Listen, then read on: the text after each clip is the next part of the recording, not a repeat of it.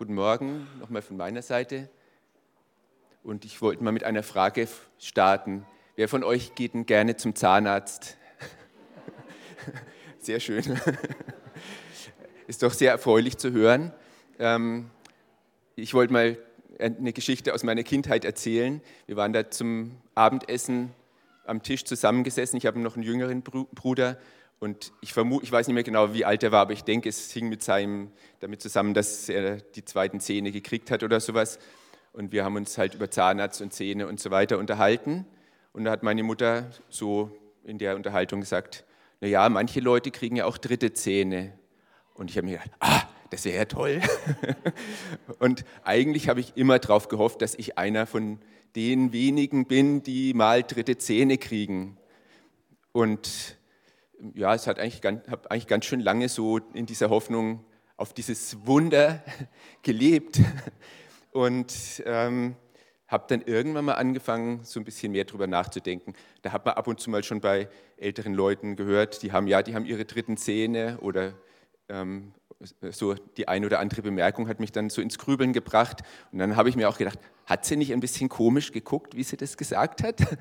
ähm, ja, bis ich dann wirklich mal sicher war, dass ich nicht unbedingt so bald die dritten Zähne kriegen will, jedenfalls.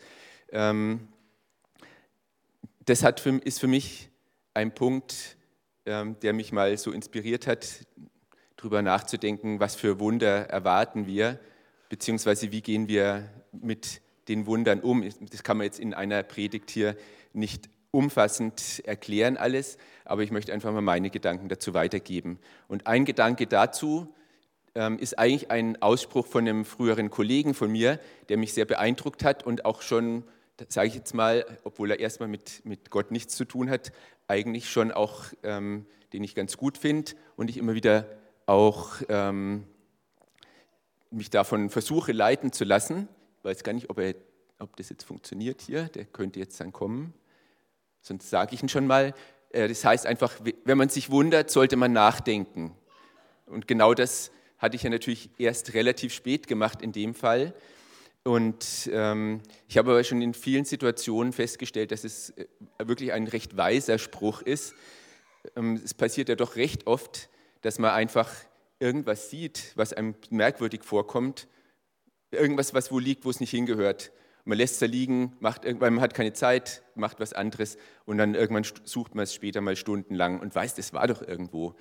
Ähm, es ist noch ein bisschen klein, aber das, das wird.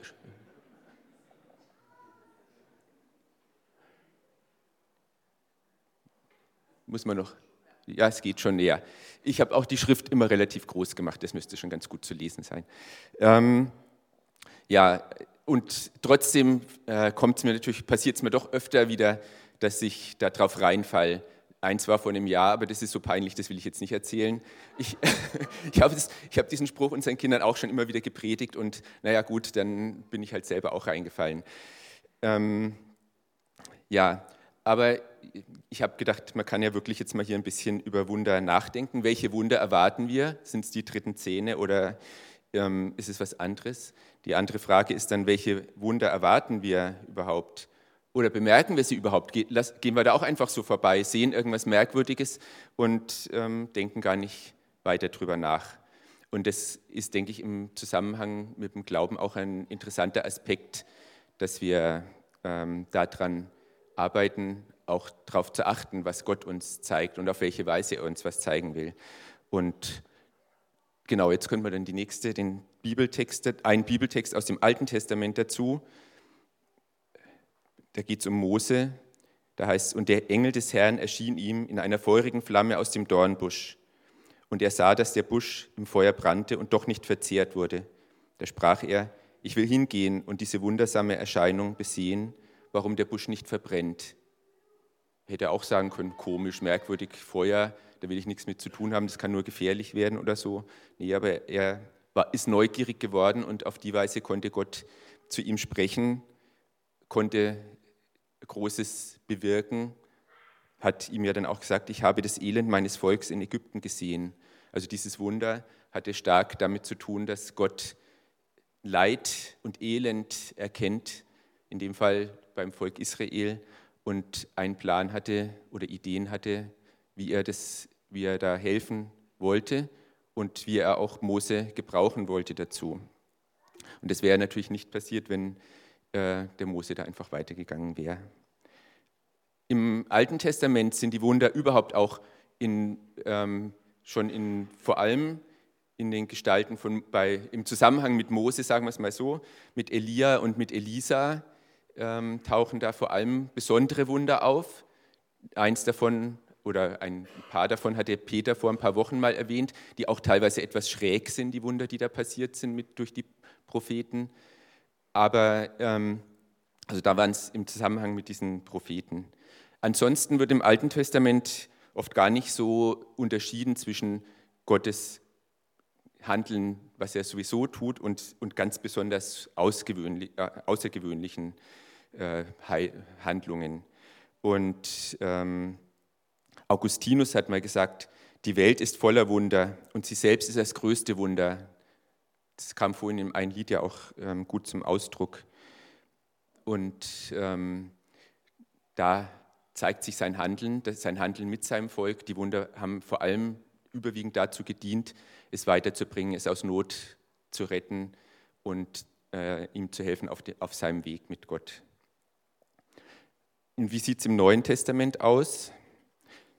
Da habe ich jetzt mal einen Text rausgesucht, über den ihr euch vielleicht auch etwas wundert im Zusammenhang mit Wundern. Und zwar ist es die Versuchungsgeschichte von Jesus. Und der erste Teil davon ist, dass nachdem Jesus ja 40 Tage gefastet hatte, äh, heißt es da, der Versucher trat herzu und sprach zu ihm, bist du Gottes Sohn? So spricht, dass diese Steine Brot werden. Was nutzt der Versucher hier aus? Er versucht, die Not auszu, äh, auf die Not aufzubauen, Zweifel zu sehen. Lässt Gott ihn vielleicht doch verhungern noch? Das wäre die eine Möglichkeit. Das andere ist, er, er könnte ihn auch zum Eigennutz anstacheln, ein Wunder zu tun, was ihm selber jetzt gerade persönlich hilft. Und ich muss auch sagen, ich habe in den letzten Monaten ähnlich manchmal in die Richtung gedacht, wo ich in der Arbeit Situationen gehabt habe, wo ich mich sehr geärgert habe. Und da ist ähm, in einem Gremium was abgelehnt worden, was ich will jetzt nicht näher darauf eingehen, was, wo ich sehr viel Arbeit reingesteckt gehabt habe. Und ich habe irgendwie gedacht, ich, es gibt noch Möglichkeiten, andere Wege, das durchzubringen. Und habe gedacht, jetzt möchte ich mal beten, dass Gott es denen mal so richtig zeigt. Und da ist mir dann auch wieder gekommen, das ist eigentlich nicht die Motivation, ähm, weil die, die Leute, die machen sich auch Gedanken, die arbeiten auch hart und ähm, auch wenn es da unsachlich gelaufen ist, die, die opfern viel ihrer Zeit und ich möchte, wenn da noch sich was tut, dass die dann nicht zu frustriert sind. Ähm, ich muss sagen, im Endeffekt ist es auch jedenfalls für uns gut ausgegangen. Ich hoffe, dass es jetzt für die auch erträglich ist. Ähm, aber es hat mich jedenfalls weitergebracht, darüber nachzudenken, wofür will ich Wunder und wie sollen sie passieren. Ähm, ist es, ist es nur dass ich meinen Willen durchkriege, dass mein Stolz sozusagen hier ähm, dann da gefördert wird und ich dann vielleicht sogar noch in Schadenfreude nachher ausbricht, dass die jetzt ihren Willen nicht durchgekriegt haben oder so. Ähm, also mir ist dabei gekommen, dass es besonders wichtig ist, im Zusammenhang mit Wundern die Beziehung zu Gott sehr stark zu intensivieren, wenn wir darüber nachdenken und vielleicht auch darum bitten. Ähm, ja, jetzt hat also der Versucher Jesus darauf hingewiesen und Jesus antwortet, er aber antwortete und sprach, es steht geschrieben, der Mensch lebt nicht vom Brot allein, sondern von einem jeden Wort, das aus dem Munde Gottes geht. Das drückt es für mich jetzt auch nochmal aus, die, diese Beziehung zu Gott, das Wort hören, auch mit ihm selber in Kontakt zu bleiben und zu, mit ihm zu reden und nicht ein Wunder zu verlangen aus meiner aktuellen Situation raus. Die Wunder oder beziehungsweise diese Beziehung ist in dem Zusammenhang wichtig, aber es steht nicht da, dass das wichtiger ist als das Brot. Das Brot ist auch wichtig. Es ist auch wichtig, wenn Menschen in Not sind, dass ihnen natürlich daraus geholfen wird. Und das kann man, kann man jetzt sehen in einem Wunder, was, wo dann Jesus wirklich was sehr Ähnliches tut, nämlich das dann in Matthäus 14. Die Geschichte kennt ihr auch alle, aber ich wollte es jetzt einfach mal in den Zusammenhang hier nochmal erwähnen.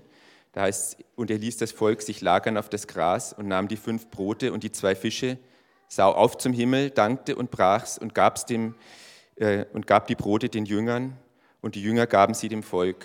Und sie aßen alle und wurden satt und sammelten auf, was an Brocken übrig blieb, zwölf Körbe voll. Also es ist eigentlich eine sehr ähnliche Sache, nur jetzt halt nicht aus den Steinen, aber der Hintergrund war jetzt auch ein völlig anderer. Was Jesus jetzt hier tut, ist nicht aus Eigennutz, sondern er tut es für die Menschen, die jetzt da gerade in der Notsituation sind. Das ist der eine Aspekt, der für mich da wichtig ist. Der andere Aspekt ist, dass er die Jünger mit einbezieht. Er, er macht da nicht Hokuspokus, sondern er gibt es den Jüngern, die geben es weiter und darin vermehrt es sich. Und ähm, das ist auch was, was wir lernen können. Wie können wir mit einbezogen werden in die Wunder, die Gott tun, tun will? Sind wir da auch offen für? Oder wollen wir das, die Verantwortung abschieben? Es gibt genug Bedürfnisse, wo Wunder nötig sind in unserer heutigen Zeit. Wir können also schon beten, dass Gott Wunder tut, Menschen hilft, Menschen rettet. Aber wir müssen uns bewusst sein, es kann auch passieren, dass wir damit einbezogen werden. Und ähm, ich will jetzt hier keinen Spendenaufruf machen, aber wir haben die Weihnachtsaktionen, Jalova und so weiter, da werden Tausende von Menschen versorgt und ähm, die sind in Notsituationen und da können wir auch helfen. Ähm, und wir tun es auch. Und das ist für mich eins, ein Wunder, was damit sehr eng verknüpft ist, dass Menschen ähm, wie der Micha sich da so engagieren, sich da so drauf einlassen und ähm, uns dann auch daran teilhaben lassen. Der zweite Punkt bei der Versuchungsgeschichte, da, da geht es dann weiter, da führte ihn der Teufel mit sich in die heilige Stadt und stellte ihn auf die Zinne des Tempels und sprach zu ihm, bist du Gottes Sohn, so wirf dich hinab, denn es steht geschrieben, er wird seinen Engeln für dich Befehl geben und sie werden dich auf den Händen tragen, damit du deinen Fuß nicht an einem Stein stößt.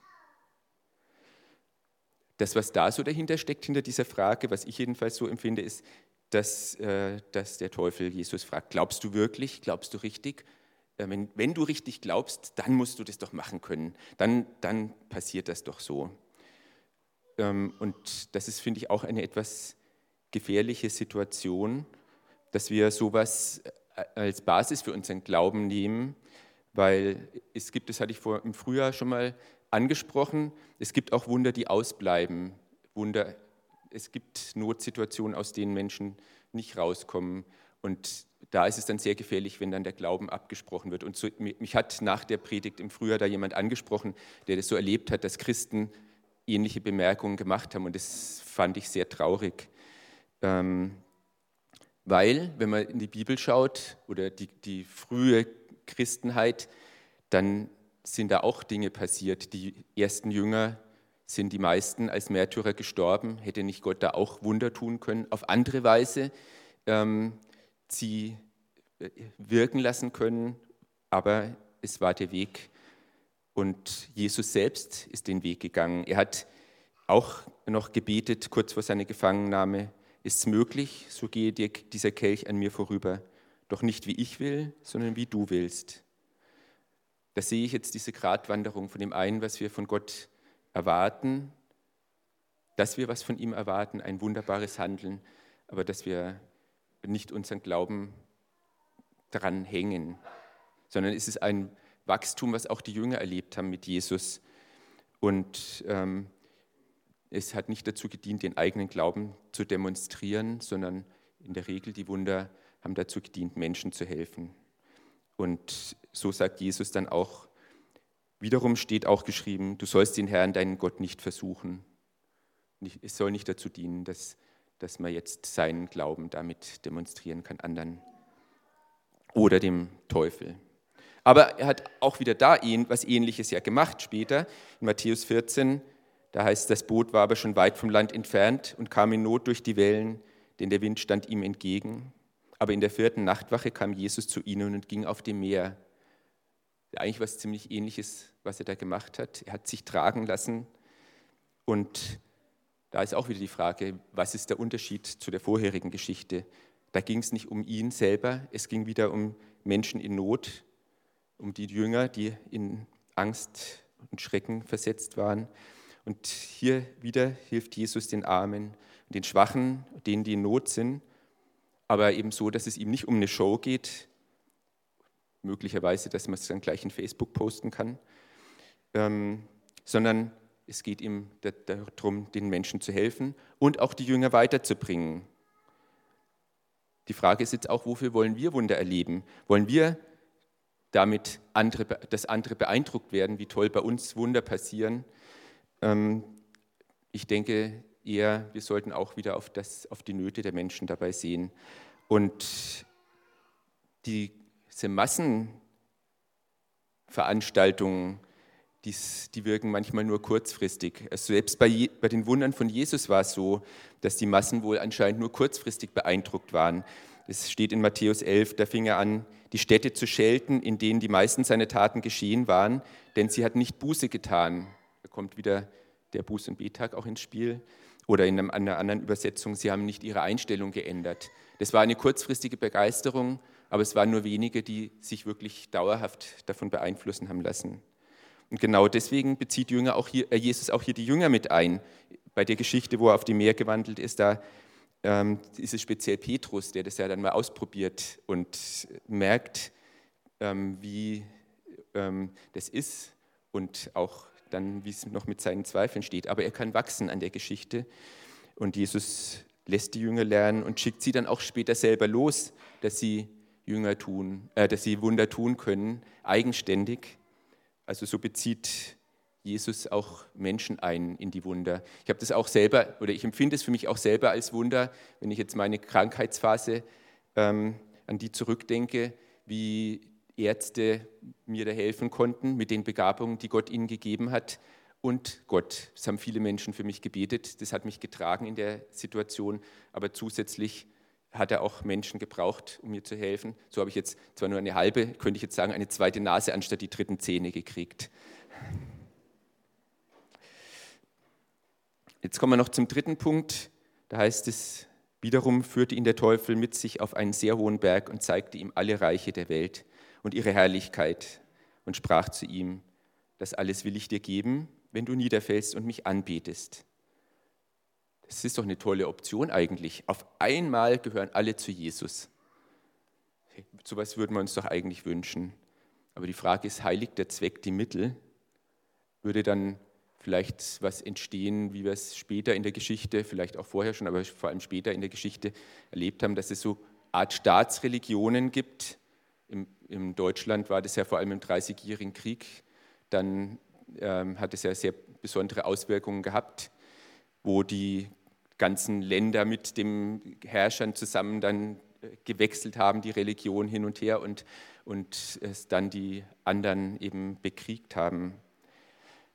Heute gibt es in vielen Ländern ähnliche Situationen und ähm, ich denke, auch bei uns müssen wir aufpassen, vor wem sind Leute bereit niederzufallen, um das christliche Abendland zu retten. Die Frage ist mir bei, der, bei dem Punkt äh, gekommen. Jesus selber sagt auch, mancher falsche Messias und mancher falsche Prophet wird auftreten. Sie werden sich durch große Zeichen und Wundertaten ausweisen. Ja, also da muss man aufpassen.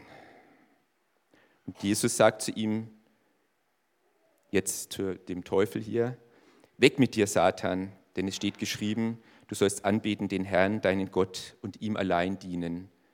Das wäre sozusagen die Konsequenz gewesen, wenn er sich vor dem Teufel niedergeworfen hätte. Dann hätte er zwar die Reiche alle bekommen, aber wer wäre dann der eigentliche Herr gewesen darüber? Und auch da ist mir was gekommen, wo man sagen kann, da hat es Jesus eigentlich gemacht. Und das ist eine Stelle jetzt nicht aus dem Evangelium, sondern aus dem Brief, aus dem Philipperbrief, äh, Kapitel 2, da, da schreibt er, er erniedrigte sich selbst und ward gehorsam bis zum Tode, ja zum Tode am Kreuz. Darum hat ihn auch Gott erhöht und hat ihm den Namen gegeben, der über alle Namen ist, dass in dem Namen Jesu sich beugen sollen alle derer Knie, die im Himmel und auf Erden und unter der Erde sind, und alle Zungen bekennen sollen, dass Jesus Christus der Herr ist, zur Ehre Gottes des Vaters.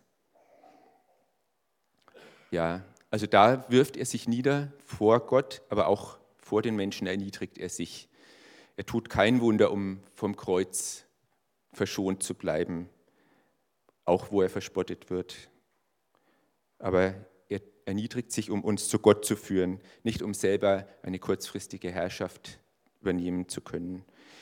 So übernimmt er dann im Endeffekt doch die Herrschaft und zur Ehre Gottes des Vaters.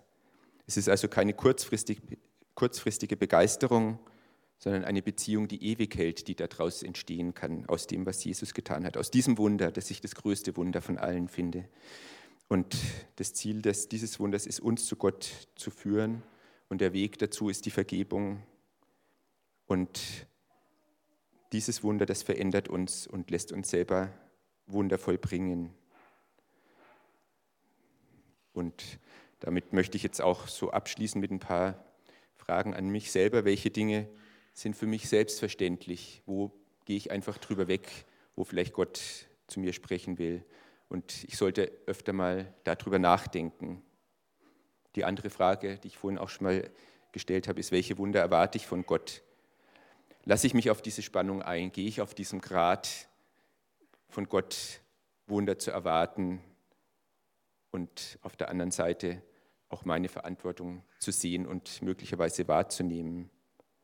Und erkenne ich die wirklichen Wunder und das größte Wunder, was Jesus für mich getan hat, und lasse ich so dann Gott durch mich wirken, in der, in der Absicht, Menschen in ihrer Not zu helfen, diese verschiedenen Nöte, die es gibt.